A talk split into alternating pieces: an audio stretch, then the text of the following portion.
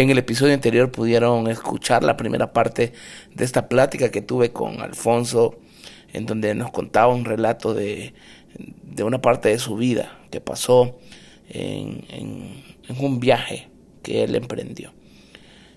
Lo que viene en este episodio es la segunda parte y, y, hay cosas muy interesantes, el cual yo espero que les sirva. Y, el motivo de, de, hacer estos, estos dos episodios, precisamente con la historia de Alfonso, es porque muchos de nosotros estamos pasando tal vez ese desierto o por ese mismo camino que él, tal vez no literalmente, pero sí en procesos, en, en, problemas, en, cualquier cosa. Y, y la solución para todo, absolutamente todo, es la misma. Así es que espero que lo escuchen, espero que lo disfruten. Bienvenidos al podcast de hoy.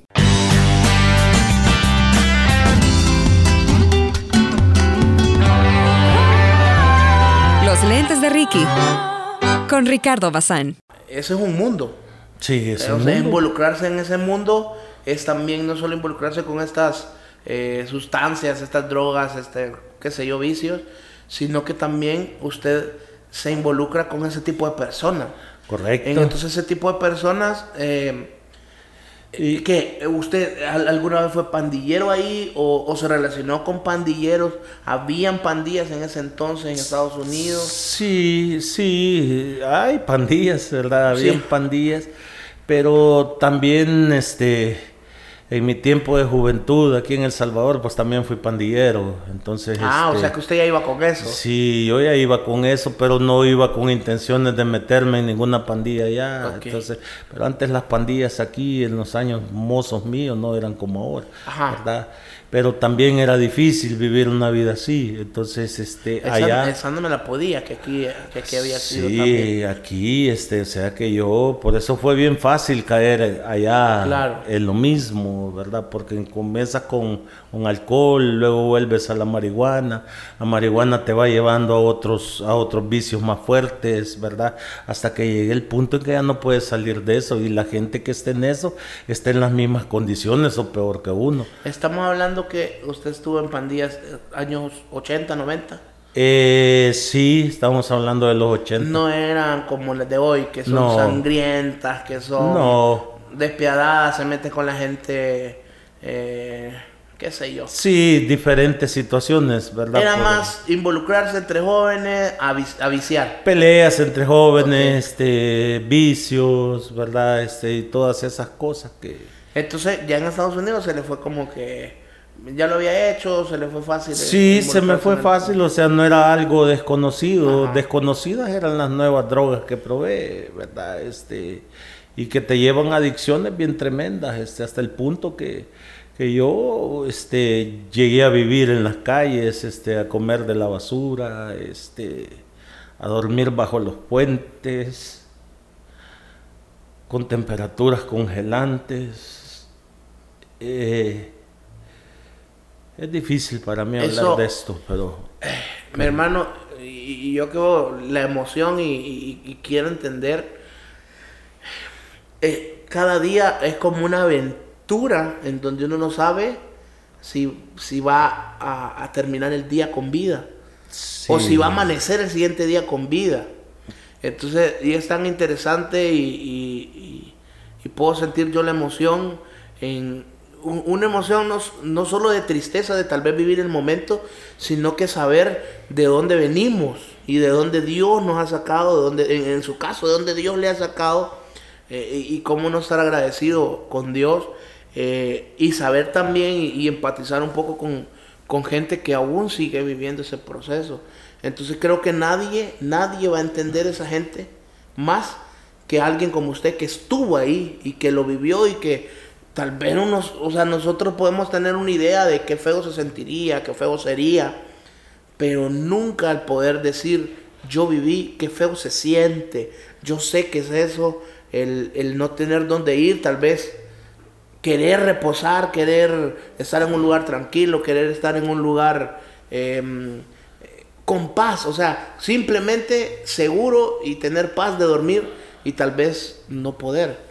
Sí, e, e, es correcto, es que eh, uno, allá lo que sucede es de que sí, allá no está tu mamá que te espera con un plato de, frijoles y que eres, aunque seas lo que seas, ese tienes el, el apoyo de la familia, por lo menos un lugar donde dormir, pero allá donde no conoces a nadie, el idioma es diferente. Y eso es lo más duro que siento yo, que, que, es el choque, que usted aquí, por más que haya sido malía, como decimos en El Salvador, por más que haya estado en pandilla, usted eh, tenía una familia. Sí. Y entonces, y, su familia siempre lo esperaba y tenía donde llegar, donde comer, un apoyo. Sí, así es. Y allá enfrentarse a no tener absolutamente nadie ni nada. Nada ni nadie. Eh, Sí, es, es, donde, donde todos los días te la rifas entre la vida y la muerte, ¿verdad?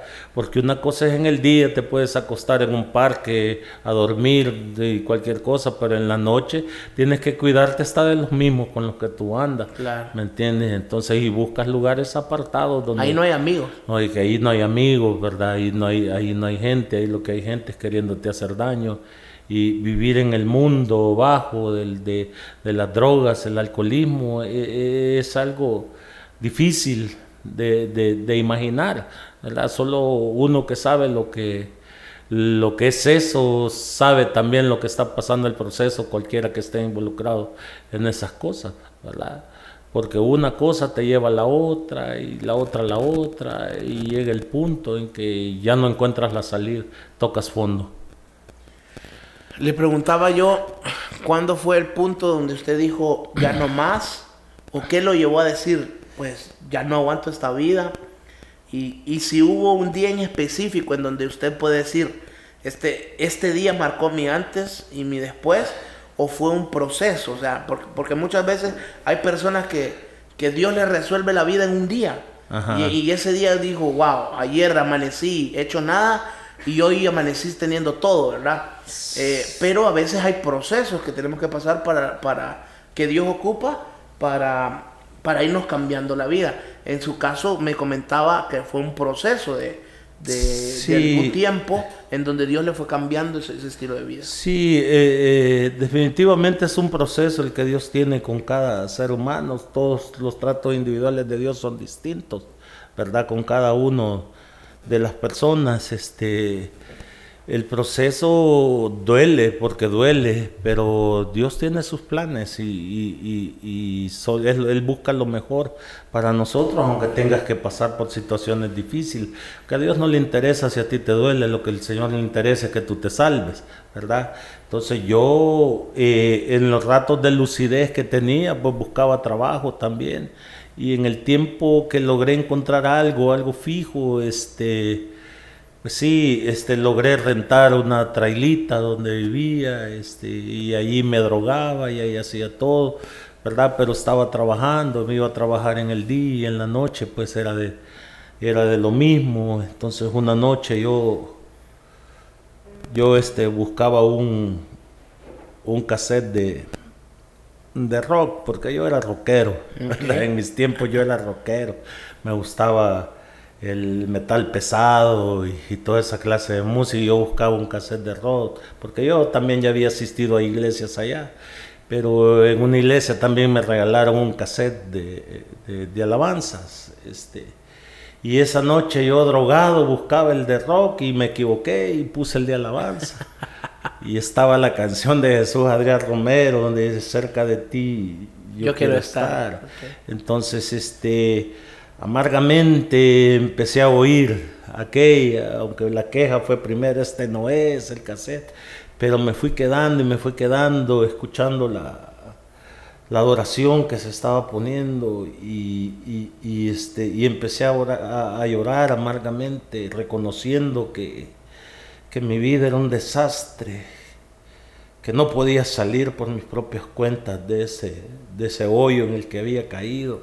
Y entonces fue cuando reté a Dios y le dije, si tú eres Dios, en realidad sácame de este lugar, sácame de este lugar porque yo ya no quiero esta vida.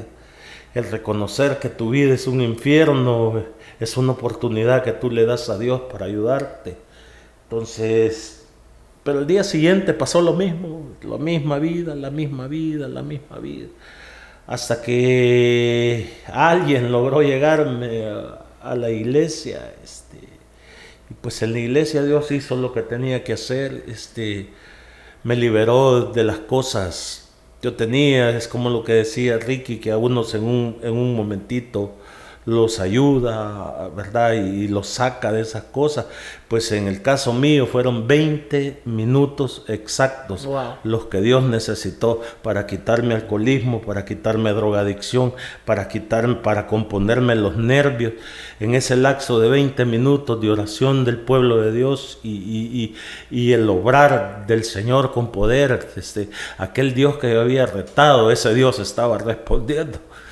Ese Dios estaba diciendo, yo soy Dios y, lo voy a hacer. Entonces, en esos 20 minutos yo quedé sin memoria, quedé sin nada, este, y me preguntaba, ¿y dónde estoy? ¿Y dónde estoy? Hasta que reaccioné y reconocí el lugar donde estaba. Este, mis nervios estaban como que si fuera un bebito.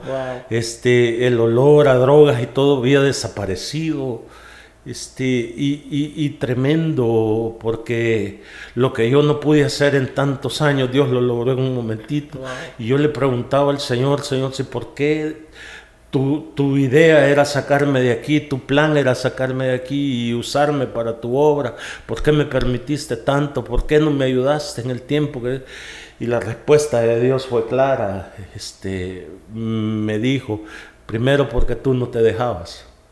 Y segundo lugar, me dijo, porque ahora tienes un testimonio, me dijo, todo lo que tú has pasado, me dijo el Señor, yo lo voy a usar, me dijo, para para rescatar a otra gente. Yo puedo hoy hablarle a gente que anda en pandillas, puedo hablarle a gente que anda en drogadicción, puedo hablarle a gente que está en alcoholismo, gente que está en miseria, gente que está en todo, porque yo ya lo viví yo sé lo que es eso, yo sé lo que se siente estar en situaciones difíciles y la gente haya una respuesta al ver el cambio de uno en la vida, que le habla de las mismas situaciones que ellos están viviendo y les dice que Dios sí puede hacerlo.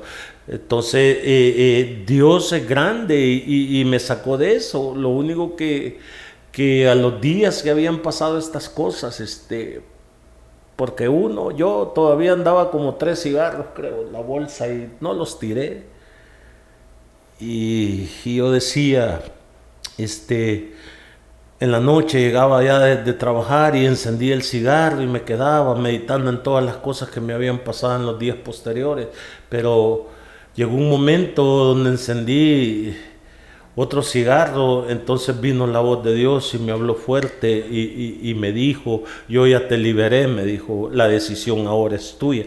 Y de ahora, en, de ese día en adelante, las decisiones sobre mi vida yo las tomo yo decido mejor servir al Señor, ¿verdad?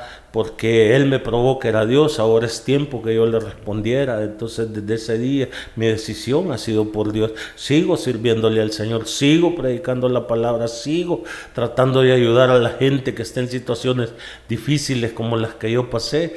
Y, yo sé que el plan de Dios no ha terminado todavía para mi vida. Yo sé que el proceso todavía sigue porque no no soy perfecto y sé que también tengo errores y que tengo cosas que están cambiando, pero yo sé que Dios sigue trabajando conmigo porque yo dejo que Dios trabaje en mi vida. Y esa eso, es la eso clave. Muy, eso es muy importante, lo, que acabo de decir, porque muchas veces nosotros le echamos toda la culpa a Dios, pero cuando Él está llamando a la puerta nosotros la cerramos o no la abrimos. Entonces eh, ya viene eso como de como contradictorio, que, uno quiere que Dios haga algo, pero si uno no lo deja, Él no lo va a hacer.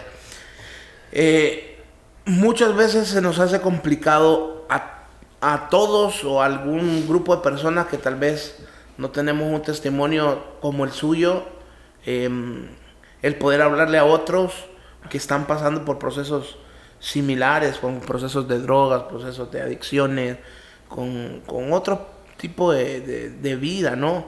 Porque lo primero que ellos nos dicen, eh, para ti es fácil hablar de Dios porque tú no sabes lo que yo siento. Y tienen completamente razón, uno no, no, no, sabe eso. Pero hay gente como usted que tiene toda la potestad de, decirle, yo sí sé lo que se siente. Y estaba incluso peor que tú. Y de ahí Dios me, ha podido sacar. Entonces, eh, yo tengo eh, una noción de gente que escucha este, este podcast em, que no, no, no ha vivido, pero ni la mitad, ni la cuarta parte quizás de lo que usted ha vivido en cuanto a, a, este proceso. Y aún así, y aún así, se sienten mal, se sienten despreciados por Dios, se sienten eh, como, que, como que Dios les ha dado la espalda. Y no, y no han pasado procesos así.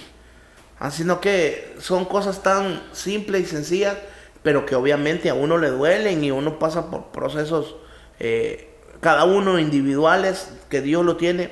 A lo que quiero llegar es que eh, no importa si nuestro proceso haya sido tan complejo como el suyo. Imagino que hay gente que tiene historias más difíciles que la suya. Y hay, gente, y hay gente que tiene historias más fáciles o más sencillas o procesos más diferentes. Pero no importa qué tipo de proceso estemos pasando. Dios tiene el suficiente poder para sacarnos de ahí. Sí. Dios tiene un poder suficiente para sacarnos de cosas sencillas. Dios tiene poder para sacarnos de cosas complejas. Y mm, la única clave es que nosotros lo dejemos trabajar. Es que nosotros reconozcamos y también pongamos de nuestra parte a la hora de decir no. A la hora de poder eh, revisar. Creo que lo primero que tenemos que hacer es revisar nuestros frutos. ¿Qué frutos estamos dando? ¿Qué frutos eh, expresamos a los demás? O sea, ¿qué es lo que la gente está percibiendo de nosotros? Porque me imagino que, en ese momento, eh, hermano, ya que vivía en la calle y por todo lo como me ha usted contado, había gente que lo miraba de menos, me imagino que había gente que le daba miedo, que no se quería acercar a usted, hay gente que pasaba de largo, hay gente que, eh, qué sé yo, desprecios y todo. Pero aún, aún ese tipo de personas que puedan despreciar a los demás, también viven procesos. También, también viven procesos y también necesitan a Dios. Así es, Entonces, tenemos un Dios que se adapta a nuestras necesidades, que se adapta a nuestros problemas. Entonces, eh, gracias por abrir el corazón con nosotros, por, por, contarnos esta historia tan, tan de película, ¿verdad? Que es, que es una historia, de hecho, que se repite en mucha gente. Así Que se repite en mucha gente y que no es... Em, tampoco es tan similar en todo, sino que hay ciertos aspectos que en las demás personas es como un común, pero hay ciertos aspectos que en, lo peculiar su historia es muy diferente a ellas. Lo que, lo que quiero traer, y por eso lo grabé en este podcast, es que cada historia de esa, eh, uno la puede ver ah, otra historia de un inmigrante. Pero si nos ponemos a ver que es una vida y que solo usted sabe la película en la mente que usted tiene de todo lo que vivió y que cada uno de nosotros puede estar a expensas de vivir algo similar o peor. Este, es, de valorar cada historia, es de valorar cada, cada vida, cada testimonio que nos dan, porque primero es una evidencia de que Dios existe y que Dios nos puede sacar de donde sea. y segundo, también es una evidencia de que no importa el proceso o no importa que tan bajo nosotros andemos, podemos salir adelante. Porque hoy, o sea, no solo para dejarles lo malo, hoy usted es un siervo de Dios, pastorea junto a un gran equipo, una iglesia preciosa en Estados Unidos, tiene su familia, Así es. es empresario, Así es. Este mm, ya casi quiere retirarse y viajar por el mundo, este, por lo que estaba escuchando. y, y, imagínense, yo le pregunté, y, se lo voy a hacer ahorita, al final, ¿valió la pena todo el proceso?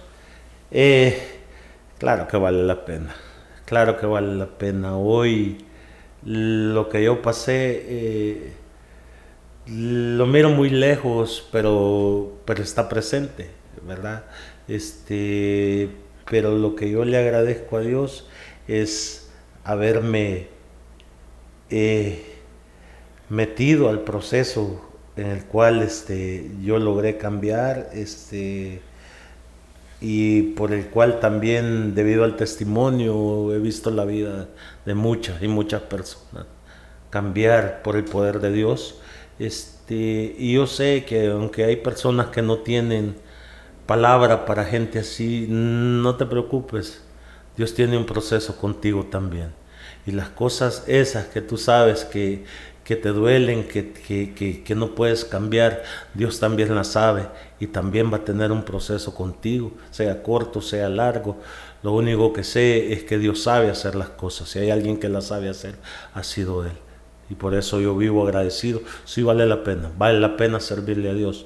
Vale la pena no servirle por religión, no servirle sino por amor. Eso es lo que vale la pena. Saber que hay un Dios que nos ama y saber que hay un Dios que todo lo puede. Esa es. Y gracias Ricky, gracias por la. Gracias a usted. Por el tiempo, este. Que Dios bendiga a todos los que nos escucharon o nos están escuchando. Este, Dios tiene planes contigo, querido amigo. Búscalo, porque de seguro que lo vas a encontrar. Por supuesto, Él está ahí, Él está en cada una de las cosas que nosotros hacemos, decimos, pensamos, en las cosas más sencillas y en las cosas más complejas, Él es Dios, Él está ahí. Solo necesitamos abrir nuestro corazón y abrir nuestros oídos, nuestros ojos, para ver, escuchar y sentir todo, toditito lo que Él tiene para con nosotros. Amigos, gracias por escucharnos. Este fue un podcast muy diferente, pero yo espero que le haya llegado al corazón y haya escuchado una historia increíble en donde Dios puede rescatar de, de donde sea, con amor, con pasión, como dice la parábola, dejar tal vez a, a gente muy fiel por ir a buscar a alguien infiel las deja las 99 por alguien, por, por una. Pero ¿saben qué? Muchas veces nosotros, aunque no lo sintamos, nosotros, aunque no lo parezcamos, somos esa oveja que se ha perdido y que necesita ser encontrada por el pastor. Así que yo espero que haya sido de bendición. Nos escuchamos la siguiente semana en este su programa. Un abrazo enorme. Bye.